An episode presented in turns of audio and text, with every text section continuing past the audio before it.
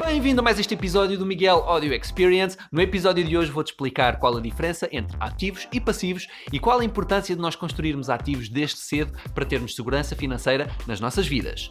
Sabe mais já a seguir.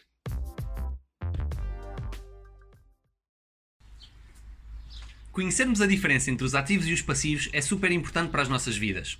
Enquanto que os ativos são sistemas que colocam dinheiro no nosso bolso sem que estejamos fisicamente presentes, os passivos são precisamente o contrário. Eles estão constantemente a retirar dinheiro dos nossos bolsos. E que exemplos simples de ativos é que tu podes encontrar no teu dia a dia? Uma pessoa que tenha um imóvel arrendado e que receba essa renda todos os meses não precisa de estar fisicamente presente para estar a obter esse rendimento. Ela não precisa de passar 8 horas a trabalhar para obter essa renda no final do mês. Outro exemplo de ativos são os empresários que têm empresas grandes, sistemas que lhes permitem obter um rendimento mesmo quando não estão fisicamente presentes na empresa a trabalhar ativamente. Já exemplos de passivos são, por exemplo, os automóveis ou as casas. Eles vão estar sempre a dar-te uma despesa constantemente, mesmo sem a tua presença física. Vão obter desgaste, vão precisar de manutenções e por isso são os exemplos perfeitos de passivos. Mas há passivos que se escondem um pouco mais no nosso dia a dia. Se tu fizeres um crédito para comprar seja a tua casa, seja um equipamento, um eletrodoméstico ou algum objeto que tu necessites, isso também é um passivo na tua vida. Estás a obter um bem com dinheiro que ainda não é teu e vais estar todos os meses a ter essa despesa independentemente da tua condição financeira.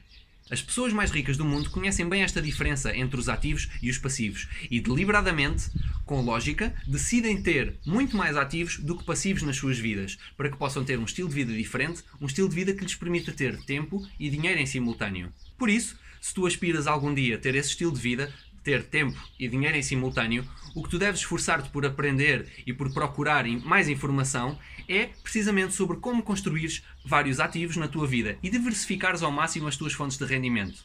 Por outro lado, deves minimizar ao máximo os teus passivos. Deves tentar identificar quais é que são os elementos que te estão a retirar dinheiro e que podem não ser assim tão necessários para a tua vida atualmente.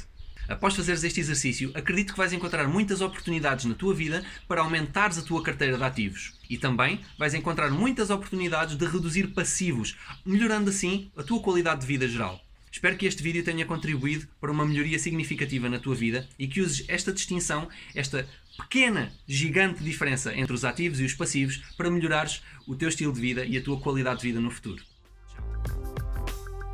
Espero que tenhas gostado deste episódio e, se sim, partilha-o com os teus amigos ou com as pessoas que tu acredites que necessitam de ouvir esta informação.